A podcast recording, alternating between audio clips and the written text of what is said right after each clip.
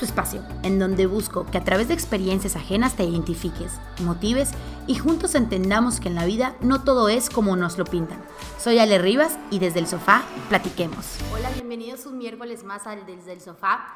Siempre tenemos invitados increíbles, pero nuestra invitada de hoy es de verdad una persona que en lo personal me ha ayudado muchísimo y cada vez que, que estoy pasando por alguna adversidad o algún obstáculo o no sé para dónde dirigir mi vida, de verdad que sé que cuento con ella para, para, para platicar, para que me, como que me ayude, para que me guíe, porque de verdad yo la considero una mujer sabia, en verdad lo considero. Y, y, pues ella ha estado súper preparada, da talleres, da terapia, hace de todo lo más hermoso que se puedan imaginar. Vamos a hablar de un tema en el que nadie estamos absentos. Es un tema en donde todos podemos conectar de una manera increíble y sobre todo hacernos ver qué estamos haciendo en nuestras relaciones, cómo estamos llevando el amor en nuestra vida, cómo está el amor dentro de nosotros y qué queremos dar a los demás. Creo que es esencial como en este tiempo que estamos en casa, hacer un stop y ver qué estamos haciendo con nuestras relaciones para poder tener mejores relaciones y relaciones fundadas en el amor. Nos vamos a centrar en hablar cuáles son esas cosas que destruyen al amor.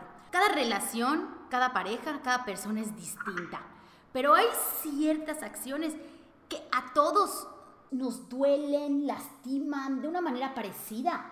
Y sin darnos cuenta estamos dañando lo que más queremos, que es el amor, que es a nuestra pareja, que es a nuestra familia. Entonces, de verdad, bienvenida Joanny. Gracias por aceptar, gracias por ser quien eres y gracias por, por siempre ayudar a tanta gente a como, a como ver hacia adentro, a ver qué estamos haciendo con nuestras vidas para poder mejorar nuestros espacios. Hola, Joanny. Hola, Ale. Así es.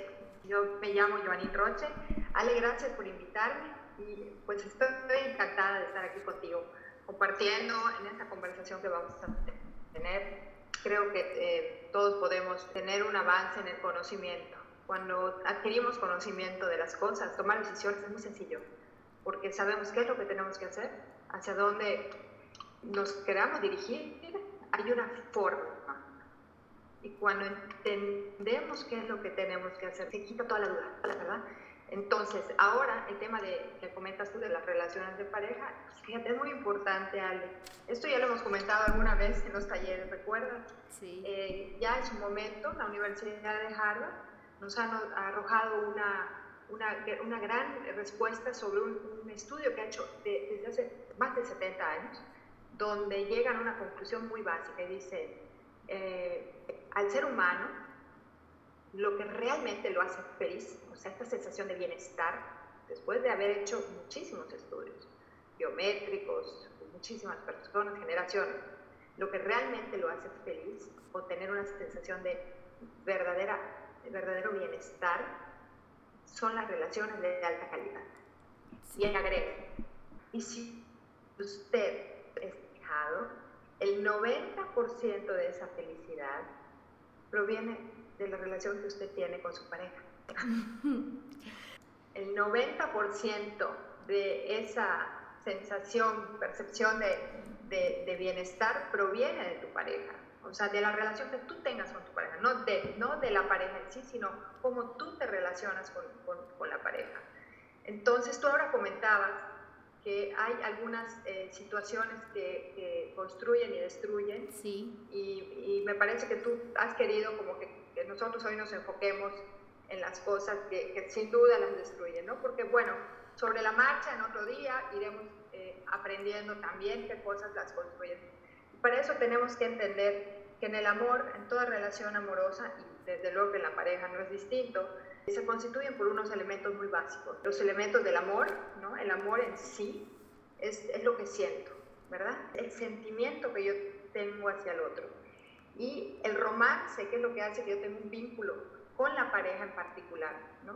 Son todas esas cosas que hago con lo que siento para poder tener experiencias muy agradables con el otro. es como si yo te dijera, es el, el, el postre, el regalo, ¿verdad? De la, de la pareja es la acción.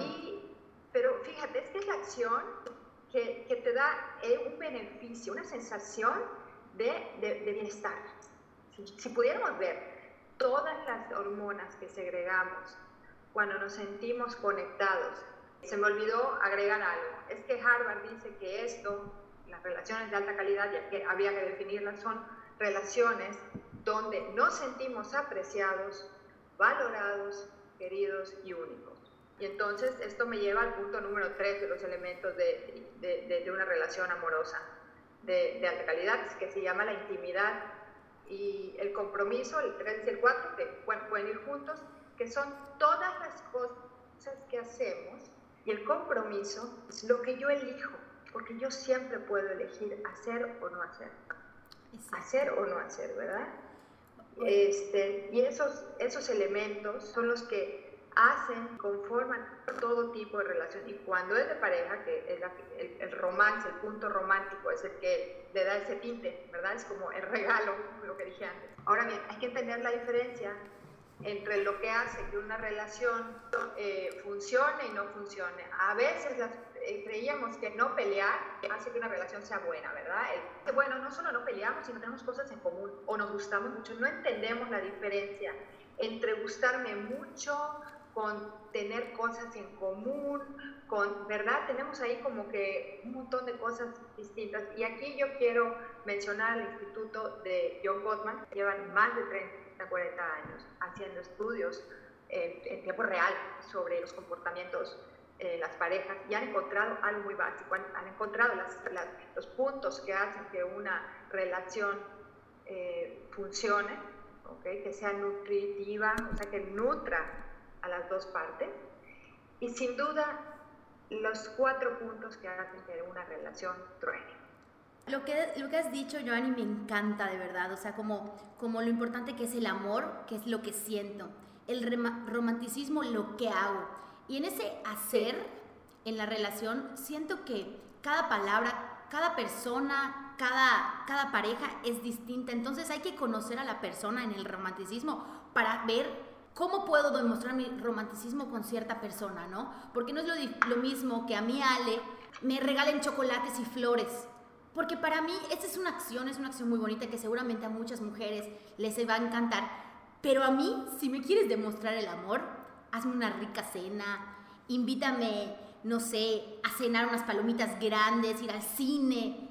Entonces, como que en el romanticismo como que varía de persona en persona y yo creo que es un reto para todas las parejas, para nutrir estos, el, amor, el romanticismo, la intimidad y el compromiso. Es como ver qué funciona en tu pareja. De verdad, tener ese espacio para platicar qué es lo que a ti te gusta y cómo tú sientes que yo estoy, yo estoy mostrándote mi amor.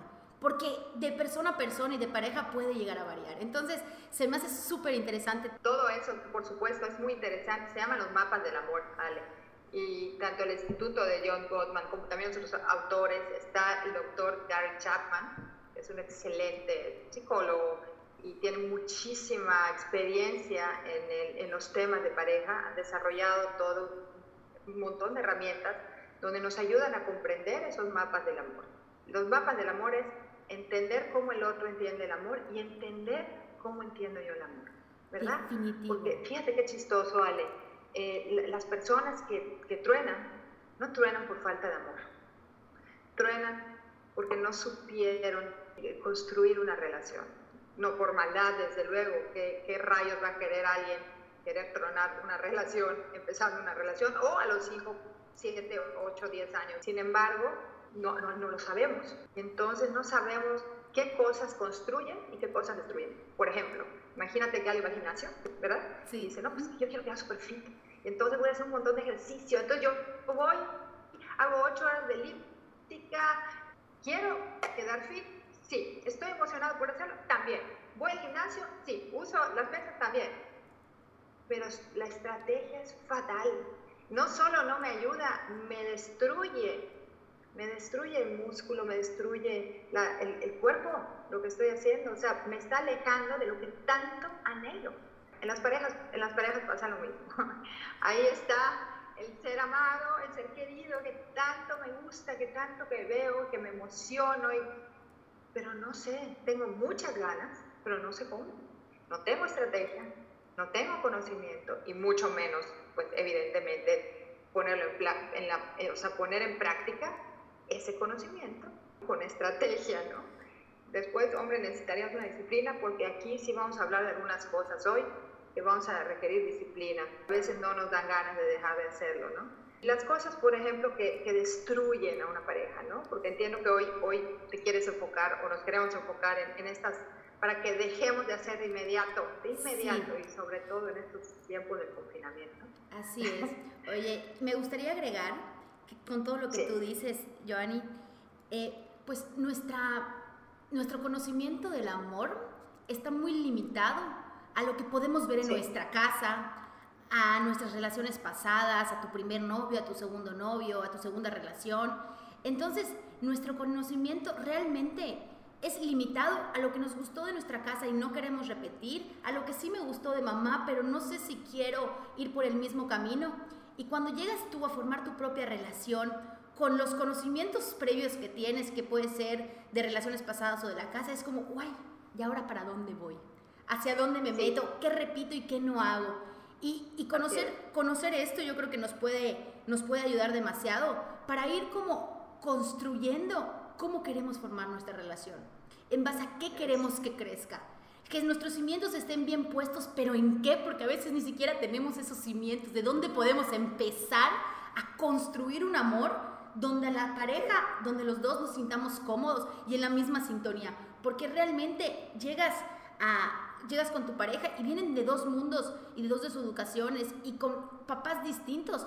Entonces, creo que creo que va a ser increíble, pero cuéntanos un poco qué es eso que destruye el amor. Aquí hay cuatro elementos, pero haciendo eh, un comentario de esto que acabas de decir, sí es importante entender que esas bases ya las tenemos, y no sabemos que las tenemos y están eh, fincadas en, una parte muy interna nuestra que no es consciente. Se llama eh, los patrones que aprendimos de pequeños, de cómo se relaciona eh, la pareja. Lo vimos de nuestros papás, de nuestros tíos, de nuestro entorno, lo vimos de las películas que vimos de niños, a lo que estuvimos expuestos. Estamos Estamos, estamos, voy a decir como que preprogramados, no destinados, eh, ojo, vamos a entender la diferencia, preprogramados a buscar la pareja que vimos.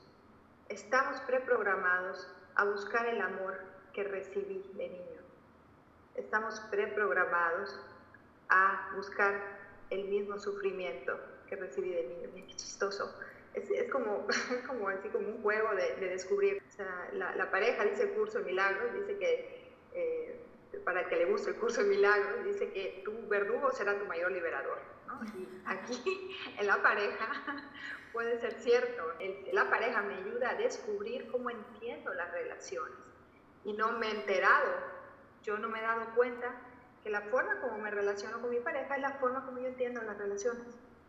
Sí, claro. ¿Verdad? Otra cosa y, estas son fuerzas internas, no vamos a entrar ahora ahí, pero son fuerzas internas que están en el, en el inconsciente que hacen que yo tome eh, ciertas decisiones, elija, eh, y, y, luego el último en darse cuenta es esta parte consciente, ¿no? Este, mi inconsciente me genera estos como, como impulsos, ¿no? De ganas de, quisiera hacer esto, entonces hay que estar como muy, muy atentos, ¿no? ¿Qué estoy eligiendo? ¿Qué es lo que creo yo que me gusta y por qué me gusta? ¿Por qué me gusta esto? Bueno, eh, no es culpa de nadie. Sin embargo, repito, no es destino, ¿verdad? Hay, una, hay una frase muy conocida en el mundo de la psicología que dice que pasado no es destino. ¿no? El pasado me dice de, de, de qué estoy hecho, básicamente. Y luego el destino yo lo elijo. Yo elijo qué, qué patrones empezar a llevar a cabo en mí, qué, qué nuevos aprendizajes puedo eh, integrar herramientas, habilidades de forma de relacionarme con los demás que puedan hacer que yo tenga una vida, como dice Harvard, con una sensación de bienestar total. ¿verdad? Bueno, vamos a ver estos cuatro jinetes del apocalipsis, así le llama el Instituto Gottman, que basa todos sus eh, resultados en estudios muy, muy profundos, muy serios.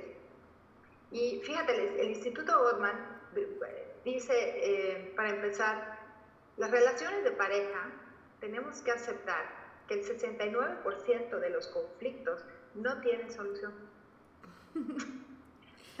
o sea, la gran mayoría. La gran mayoría de los conflictos en las relaciones de pareja no tienen solución. se llaman, este, bueno, los conflictos este, insolubles, ¿no? Y, y, esto en sí no es malo. El reto es cómo enfrentamos esos conflictos. El Instituto de, de John Gottman eh, descubre que realmente lo que destruye una relación, fíjate, es la forma como tengo y estos gestos que son, a veces pueden pasar muy, muy, muy, muy inadvertidos en cómo me relaciono con mi pareja. Y le llaman los cuatro jinetes del apocalipsis, porque ya sabemos en el apocalipsis que cuando veíamos venir a los, a los jinetes, es que se estaba acabando el mundo. O sea, si yo veo venir a los cuatro jinetes del apocalipsis, yo ya sé que el mundo se va a acabar. Y yo si detecto, yo les invito a los demás que pues, pongan atención, ¿no? Que pongamos todos atención. Si yo detecto alguno de estos puntos en mi relación de pareja, aplica para los demás, pero hoy estamos enfocados en la pareja, pongamos la atención en ver si están presentes. El primero sería la crítica. Y la crítica es, es, es algo muy, muy, interesante porque la crítica estar eh, criticando sistemáticamente a tu pareja. ¿Qué es esto?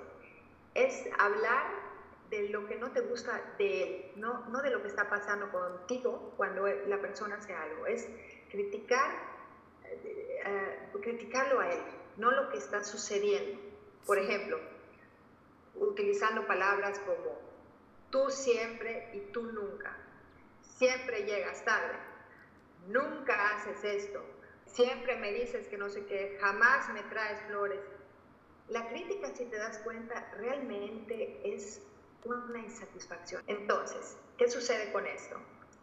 Es un, un deseo no cumplido que no lo expreso y le doy la responsabilidad al enfrente, ojo con esto, que me lea el pensamiento y que adivine qué es lo que yo necesito. Fíjate cómo estamos, pues sí, digo, a todos nos pasa, ¿no? Que de repente es que sentimos esta desesperación, ansiedad y queremos evitar algo y, y es que ya no quiero que me grites, siempre me gritas, siempre me tratas mal. Y nunca decimos qué es lo que sí quiero o sea, es un deseo no cumplido y mi deseo no cumplido es, me gusta mucho cuando me tratas amablemente. Fíjate, no me gusta o siempre me gritas a decir, me gusta mucho y me gustaría mucho que me trataras más amablemente y decir y explicar qué quiere decir esto. Porque cuando tú levantas la voz, no me levantas la voz, cuando tú llevas a cabo esta acción, yo siento esto. Fíjate yo tomo responsabilidad sobre lo que siento y le explico al de enfrente qué sucede cuando él o ella hace algo o deja de hacer algo. Pero qué peligroso que, que a veces ni siquiera nos damos cuenta, en, uno, en qué palabras usamos y dos, en, no lo vemos grave como, o hasta que estás en la mesa con los amigos y dices, no, mi pareja siempre hace esto y hasta puede ser hasta un chiste como, siempre dejan la toalla mojada en la cama o cualquier cosa que pueda hacer que tú, claro, que para ti pueda ser chistoso. Claro, eso, eso, eso lo vamos a también a ver en, en, otra, en, otra, en, otra, en otro espacio, donde vamos a aprender estos pequeños detalles, y es que son gestos, se llaman gestos, los gestos amorosos, de qué hacer y qué evitar. Y esto se llama exponer a la pareja ante terceros. Esto es tremendo y esto lo tenemos que evitar a toda costa, ¿no? Evitar el decir, y esto desgraciadamente está como muy, muy adentro de nosotros. Entonces estamos en un grupo y estamos en una cena y, entonces de la cervecita y jaja y el compadre, ah, no, no, no, no, no, quieren oír ronquidos, quieren oír ronquidos. Quiero que oigas a tu amigo roncando en la noche. Entonces, claro, si tú eres del equipo íntimo de tu pareja lo estás exponiendo de esa manera, pues ¿qué le queda? Y en las relaciones de pareja, la intimidad, o sea, ¿qué quiere decir esto?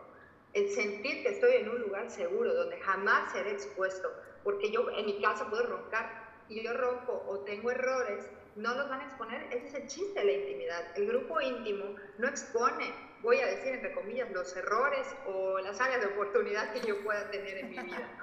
Entonces, el, el antídoto para la crítica hay que aprender que sería decir lo que sí quiero y la forma como lo digo. Los microgestos son importantes porque es muy distinto que yo diga, es que yo quiero que tú hagas esto en yucateco, yo quiero que hagas esto.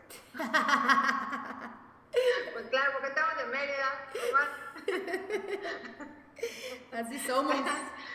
Entonces, yo quiero, no, tengo que observar, tengo que ver qué es lo que quiero y definitivamente es un esfuerzo, ¿no? Porque lo que decía antes, la disciplina, no me van a dar ganas a lo mejor de expresarlo, si no tengo el condicionamiento de expresar qué es lo que quiero y sobre todo no me he dado cuenta qué es lo que quiero y quiero que el otro me lea la mente, como que sepa qué es lo que me va a hacer feliz. Entonces, me tengo que tomar como ese, ese momentito de respirar, pensar y decir, bueno, realmente qué es lo que quiero. Cuando digo, es que yo no quiero que llegues tarde, pues realmente lo que quiero, me quiero sentir importante cuando llegas temprano, porque creo que te has tomado el tiempo, o sea, me siento importante cuando llegas a tiempo. Y el punto número dos es eh, contestar defensivamente y casi siempre viene a, o sea, como consecuencia de haber recibido una crítica, ¿no? Es también no tomar responsabilidad de algo que pueda estar lastimando la relación de pareja. Por ejemplo, es que eres muy impuntual. Pues claro, si tú siempre llegas tarde también, yo, ¿cómo quieres que llegue temprano? ¿Sí me explico? O sea, ahí no solo no estamos construyendo, estamos destruyendo, porque hacia dónde nos dirige una oración, la importancia de las palabras. Dicen que lo que, lo que no hablo se actúa y lo que hablo muestra lo que yo llevo dentro.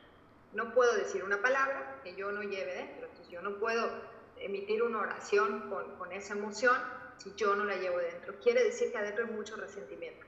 Entonces tenemos que tomar esa, esa conciencia y entonces en vez de ponerme a la defensiva, pues le tengo que preguntar al otro qué es lo que necesita. Mira, me gustaría mucho entender qué es lo que necesitas. Oye, discúlpame, pues sí, sí llegué tarde. La verdad, no siempre llego tarde. A veces he llegado tarde, pero ¿sabes qué? Este, dime qué necesitas, ¿no? Pues a mí me gustaría que, que, lleguemos puntual siempre, o, o, la mayoría de las veces, o cuando sea el cumpleaños de mi mamá. Claro. ¿Sí? O sea, igual como las palabras siempre, nunca, jamás son palabras que alguna vez ha llegado temprano, alguna vez ha llegado tarde, alguna vez te ha dado flores. Entonces, usar esas palabras puede ser como escondes todas las veces que sí ha hecho las cosas. Entonces ya es como te pones a la defensiva en vez de, ok, ¿por qué me estás diciendo esto? Voy a aceptarlo, voy a aceptar tu, tu queja o lo que me estás diciendo ahorita porque te, te, sentiste mal, te dolió, esperabas otra cosa de mí y yo pues no cumplí esta expectativa simple que hoy tuviste, ¿no? Es correcto, la defensa es una reacción natural del sistema autónomo del, ser humano. ¿no? son, son como impulsos del sistema autónomo, ¿no? la crítica y la defensa. Y el chiste es que dejemos de estar gobernados por un sistema autónomo y, comencemos a estar gobernados por un sistema, voy a decirle, más consciente. Consciente es para frenar, decir, híjole, pues yo tengo este impulso, ¿no? Pero freno, digo, a ver, a ver, a ver. Y eso sí requiere disciplina, porque es que de verdad, bueno, conocimiento, ¿qué es lo que tengo que hacer? Disciplina, pues, de verdad no me dan ganas de hacerlo, porque lo primero que quiero hacer es, estoy tan furiosa y ya no sé qué hacer con lo, con, con, lo que he ido aquí cultivando durante la última media hora de estar sentado esperando en, el café. ¿Qué empieza a pasar? Cuando utilizamos la crítica, el otro como un instinto natural, la defensa, empezamos a escalar, fíjate, una, una, un momento de desacuerdo, algo que sucedió que pueda ser incómodo para las dos partes, y aquí viene el tercer jinete del apocalipsis, que es el más grave de todos. Y este, pues tome nota, este sí está presente, y el Instituto Gottman dice que en un 85 o 90% de las veces cuando está presente el siguiente jinete, sin duda esa relación se va a acabar. Se va a acabar. Es una relación que se va a acabar. Claro, hay que ver, eh, hay patrones culturales, ¿no? En, hay lugares donde parejas están así años de años de años, pero en Seattle han podido ver que cuando está presente este, este patrón, se acaba la relación. Y es el desprecio. ¿Qué es el desprecio? El desprecio es utilizar gestos, adjetivos, tonos que demeriten cualquier característica de la otra parte. Wow, ¿cómo es eso? Pues por ejemplo, mira, imagínate que eh, una pareja está en un conflicto y pues es que, ¿sabes qué? ¿Ve qué hora es? Otra vez, como siempre, llegaste tarde. Pues claro, ¿cómo no quieres que llegue tarde? Si yo siempre, si yo siempre llego a tiempo y la que está tarde eres tú. Tú nunca estás lista. lista yo, como para que, como para ver al listito de la casa que llegue. Fíjate, ese listito de la casa es un adjetivo, ¿ok?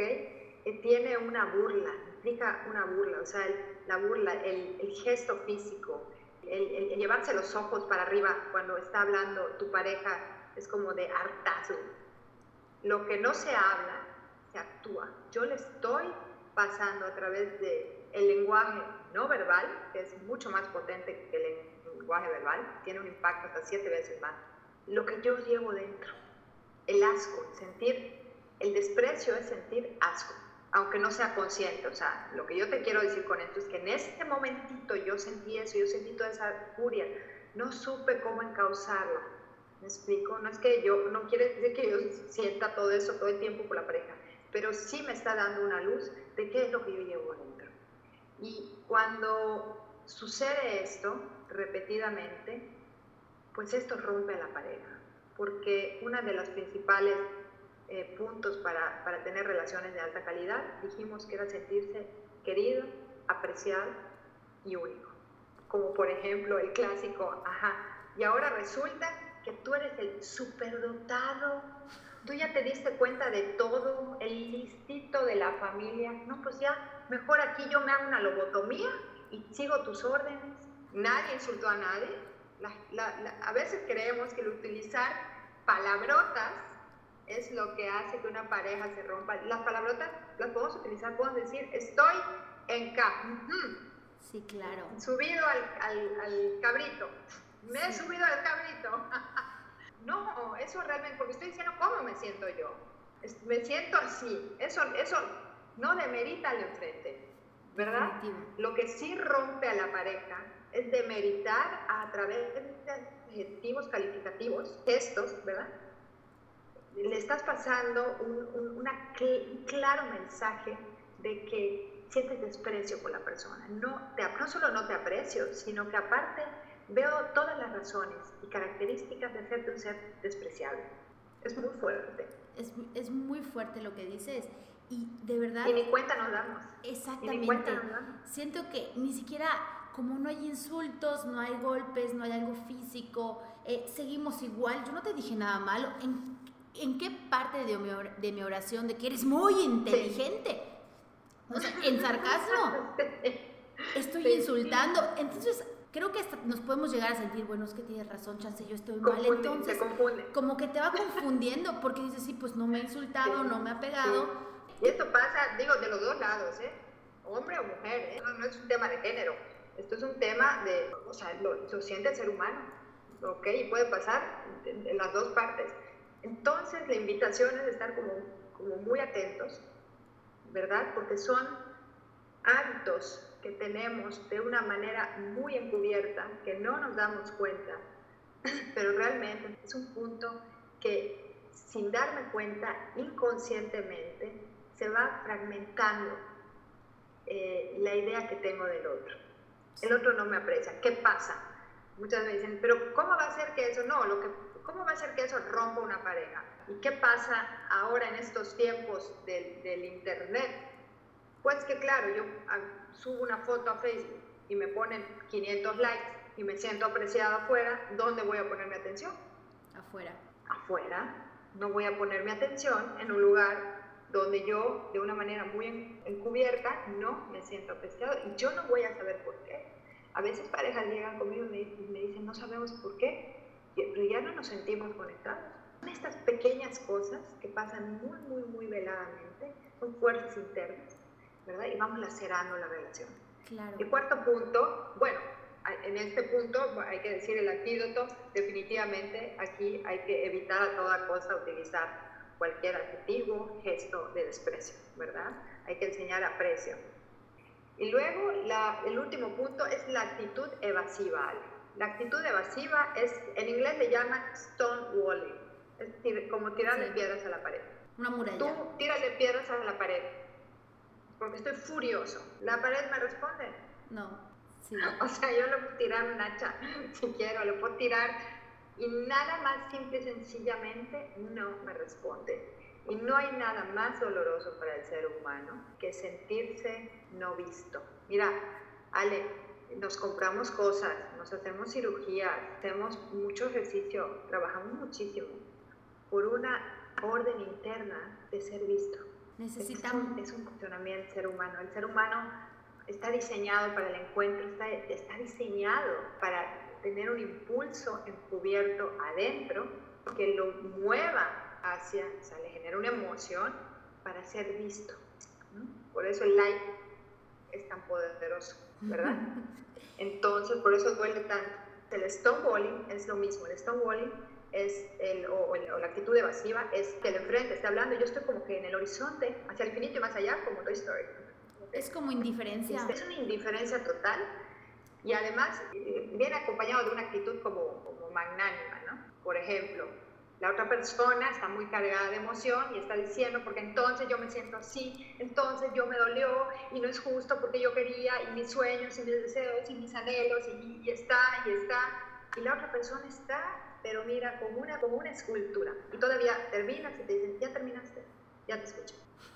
Pero, pero, pero, pero, pero es que, es que yo, bueno, no, no vamos a decir nada. No, no, no, no, yo ya te escuché, ya te escuché. Oh, pero bueno, es que siento que, claro, la otra persona lo que quiere es una validación.